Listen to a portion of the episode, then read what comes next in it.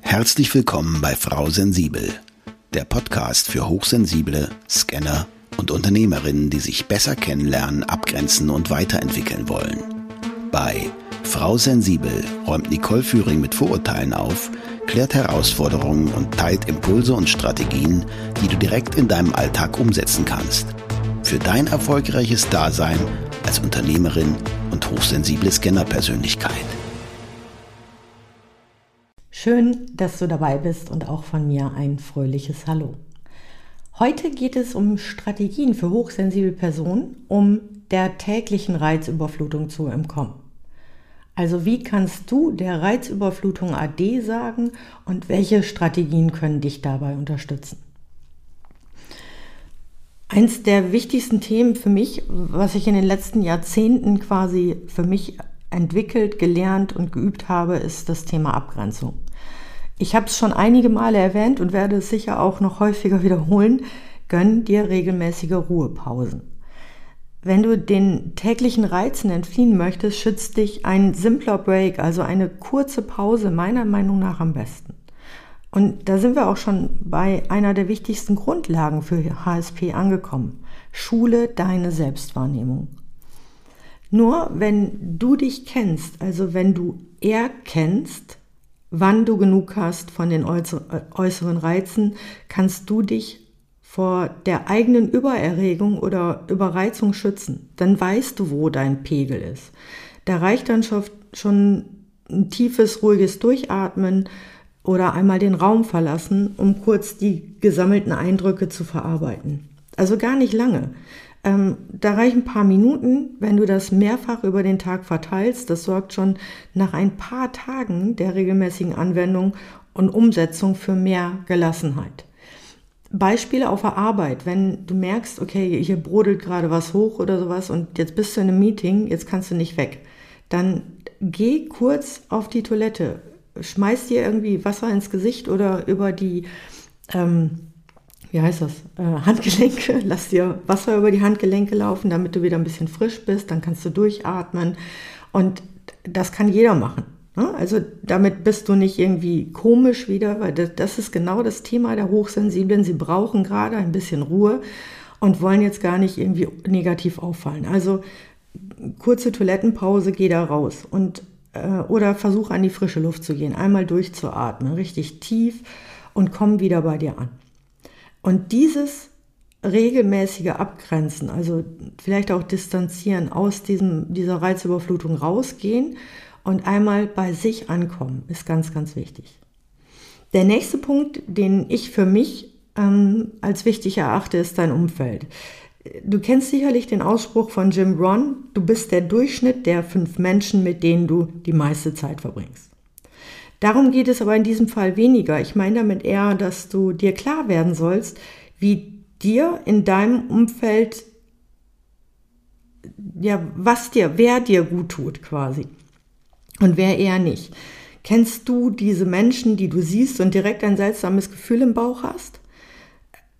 Also ich kann das meist nicht konkret formulieren, aber nach einem Gespräch mit so einer Person bin ich regelrecht platt, ausgesaugt. Und das sind diese Energiefresser oder ein Mensch, der ständig etwas zu nörgeln oder zu meckern hat, ist auch so einer. Solche Personen zehren an unsere Nerven und kosten oft viel Kraft. Meist sind sie dann auch noch nicht so empathisch wie du und merken daher nicht, dass du einfach mal wieder nur höflich bist und nicht Nein sagen magst. Und auch das, versuch wirklich dann konkreter zu werden. Und es ist nicht unhöflich zu sagen, äh, du pass auf, sehr interessant, passt mir jetzt aber gerade gar nicht oder ich muss noch hier hin, ich muss noch dahin. Also versuch am Anfang vielleicht auch ähm, mit einer wertschätzenden Anerkennung dem Gegenüber zu sagen, alles klar, vielen Dank für die Info, ich möchte aber dies und jenes und formuliere klar, was für dich gerade wichtig ist. Und je mehr du dich von diesen Menschen distanzierst, also je klarer du deine Bedürfnisse mitteilst, dass du das gerade nicht möchtest, dass es für dich nicht passt, dass es dich nicht interessiert, desto weniger wird er sich auch ähm, mit dir versuchen auszutauschen. Also such dir Menschen, die so ticken wie du und bei denen du dich einfach wohlfühlst. Ich habe das schon mal gesagt, wenn es gibt diese Menschen, mit denen verabredest du dich und ähm, die hast du ewig nicht gesehen, aber es ist irgendwie, als wäre es gestern gewesen. Du kommst an und das ist wie nach Hause kommen. Und such dir solche Menschen. Und man muss sich nicht ständig sehen. Also ich glaube, das haben viele in dieser ähm, schwierigen Zeit der Pandemie auch gemerkt, dass man auch über äh, Sprachnachrichten, über Textnachrichten, über online verbunden sein kann. Und wenn man sich dann mal wieder live trifft, dann ist es umso schöner. Du darfst dir Auszeiten, Ruhezeiten nehmen. Nutz das für dich, wenn du das brauchst. Dein Job. Ich nenne es jetzt Job. Ich höre immer wieder, ja, aber Job ist ja nicht, äh, nicht wertig und so weiter. Nenne es Job, nenne es Beruf, Tätigkeit, wie auch immer. Für mich als hochsensible Person war es immer eine Herausforderung, die richtige Stelle zu finden. Also auch für mich die richtige Position in den, in den Unternehmen zu finden.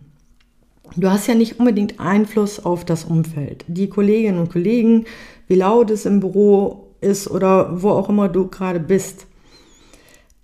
Ich habe nach einer Aufgabe gesucht, immer, die mich erfüllt und zu meinen Bedürfnissen passt. Und ich wollte ja auch was erreichen. Ich wollte Mehrwert geben, ich wollte andere unterstützen, diese Gemeinschaft, man, ne, diese rosaroten Herzchen überall und äh, wir verstehen uns alle so gut und das passt nicht wirklich immer, weil von den anderen ist es ja auch nicht unbedingt gewollt.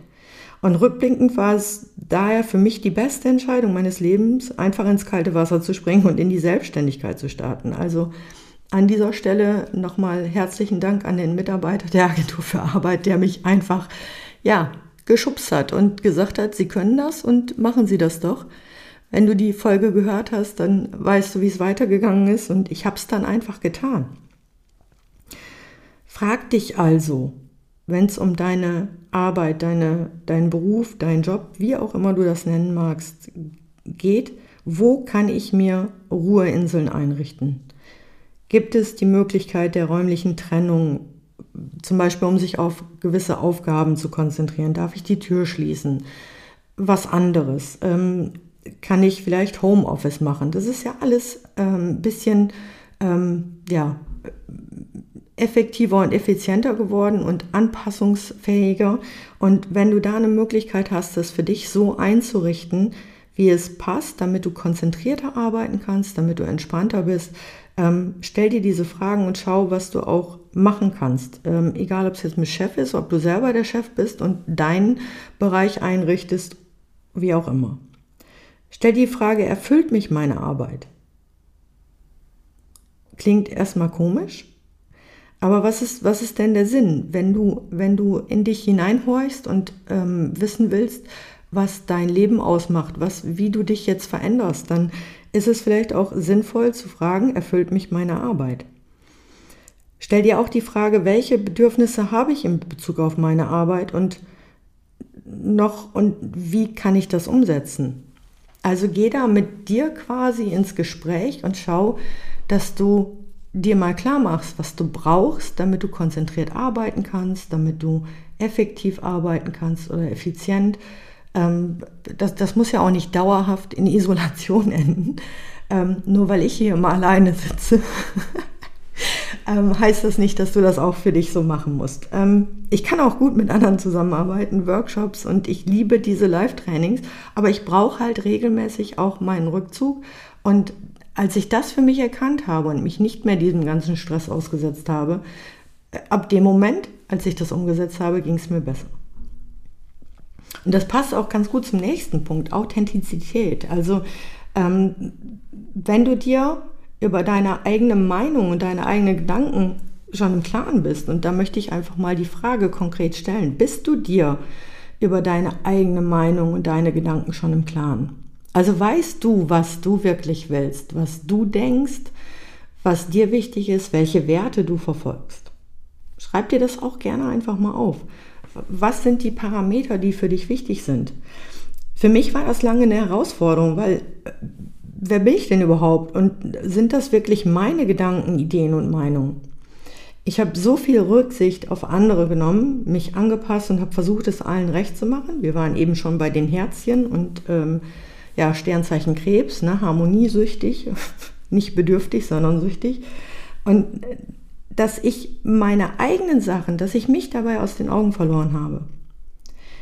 Erst als ich mich entschlossen habe, meine sensitiven Wahrnehmungen anzuerkennen, also dass das okay ist, dass ich so viel spüre, habe ich in mich hineingespürt und erkannt, wie ich selbst denke. Was, was halte ich denn jetzt davon?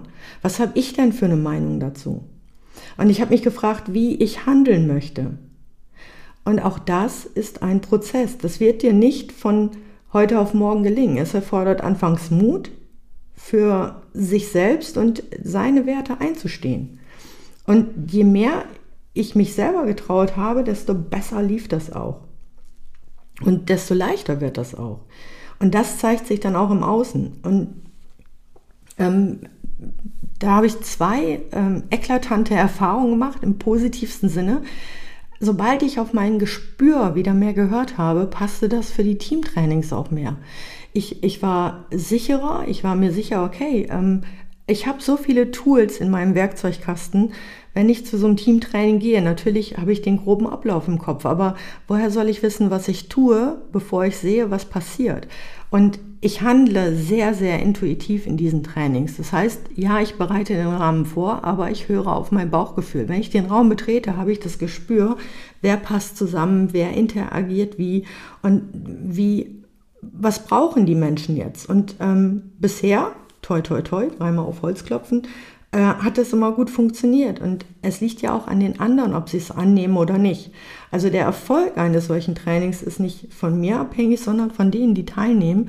Und wenn die das zulassen, ist das super. Es ist wie im Coaching. Wenn du nichts zulässt, wenn du alles nur dem Coach überlässt, dann wirst du auch kein gutes Ergebnis erzielen. Also das Mitmachen. Und als ich mich davon gelöst habe, dass ich alles richtig machen muss, dass ich ähm, alles vorbereitet haben muss. Ähm, als ich mir gesagt habe, ich kann auf mich vertrauen, war das für mich ein echter Durchbruch, weil ich gemerkt habe, okay, ich habe diese Fähigkeiten, ich kann die nutzen, ich kann die ins Spiel bringen. Und diese positiven Fähigkeiten zu nutzen, war für mich ein Gamechanger. Und das, der zweite Punkt ist, ich habe viele Rückmeldungen von Kontakten bekommen. Also dieses, was sich dann im Außen zeigt. Also Kontakte von früher haben sich ähm, bei mir gemeldet und äh, haben gesagt, wow, was für eine Veränderung. Das ist die Nicole, die, die ich kenne.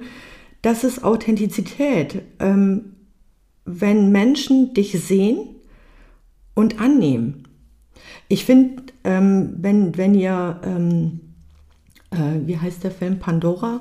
Ähm, Avatar, genau, Reise äh, nach Pandora. Wenn dieser eine Satz, ich sehe dich, ähm, der sagt für mich so viel mehr aus, wie, wie ähm, ich liebe dich oder äh, ich mag dich, ich ähm, nehme dich für mich auf. Also in diesem Zusammenhang finde ich, ich sehe dich ähm, gesehen werden, das ist dieses authentisch nach außen, echt sein wahrgenommen werden.